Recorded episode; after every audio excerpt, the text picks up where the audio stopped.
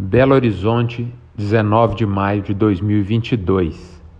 A Besseng sugere R$ 5,80 o quilo vivo. O consumo e a liquidez no mercado mineiro são visíveis e bons, porém, o mercado brasileiro de suínos está ofertado atualmente. E sabemos que o que faz preço é um equilíbrio entre oferta e procura. Se a oferta superar a demanda, por melhor que seja, o preço não se sustenta. Porém, abaixo de R$ reais, geralmente a carne de suína fica muito competitiva e os preços não costumam ficar muito tempo nesse patamar. Será preciso acompanhar.